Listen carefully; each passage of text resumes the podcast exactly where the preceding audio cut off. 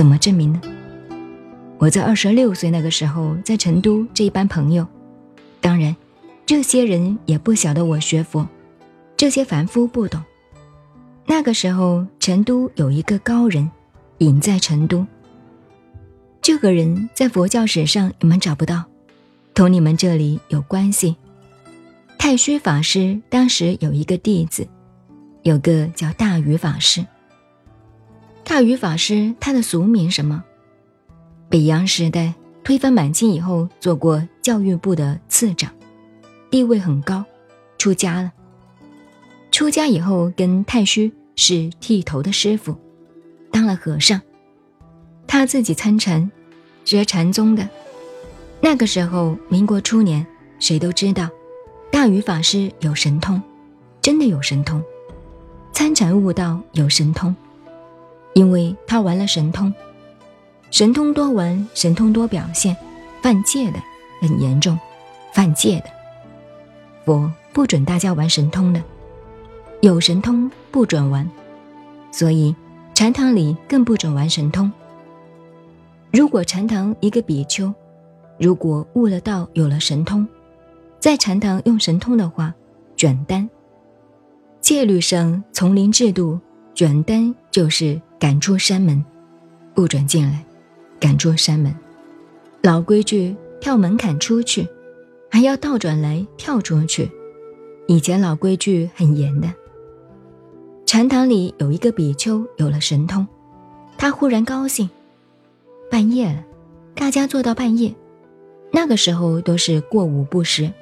他看旁边，灵丹隔壁坐着这个位子的，看看这个师兄肚子饿了，你想吃东西吗？已经十二点了，过了子时可以吃了。没有东西吃，那简单，厨房里头有锅巴。虚云老和尚是严厉自行那个，这不是虚云老和尚的事。有些大和尚严厉执行过午不食。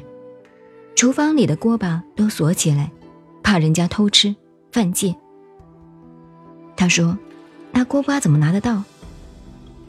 你要吃吗？要吃，把手一伸，锅巴拿出来给你吃。”这个大和尚在方丈室，也没有在禅堂。第二天宣布：昨天禅堂有人犯戒，站出来。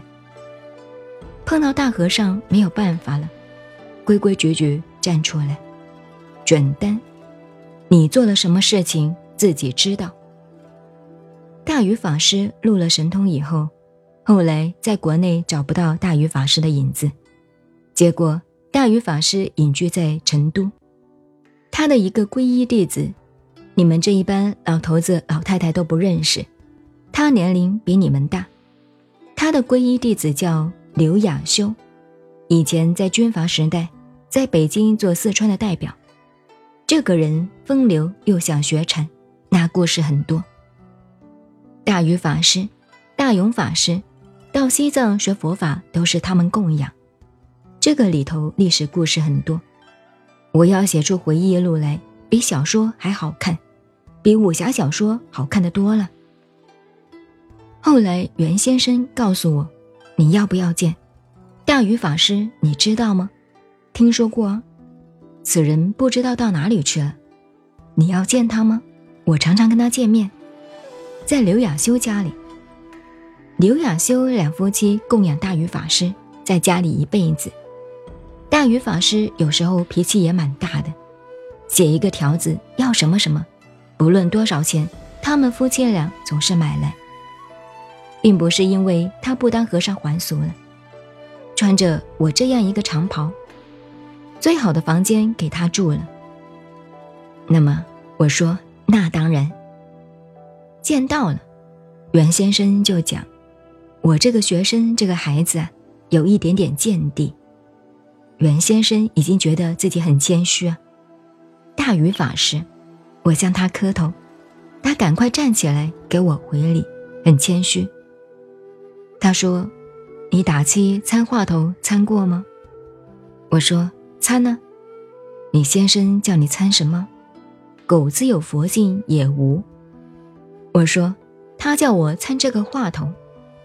你破参了吗？我说不知道，管你知道不知道。狗子有佛性也无。我说有喂，狗子有佛性。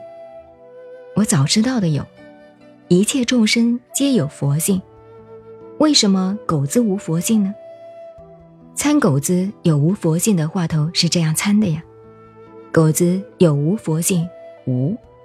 有没有佛性？无。一路无到底。我说有哎。他跟我来来去去好几回。他说，狗子有佛性也无。我说法师，告诉你有就有，你不信，我就把你把你的座位把你翻起来喽。我抓住他的椅子。他说不要动手，不要来这一套啊！不要把古代的那个禅宗，把老师的位置给他掀翻了。把他掀到地下去了。后来我们是很好的朋友，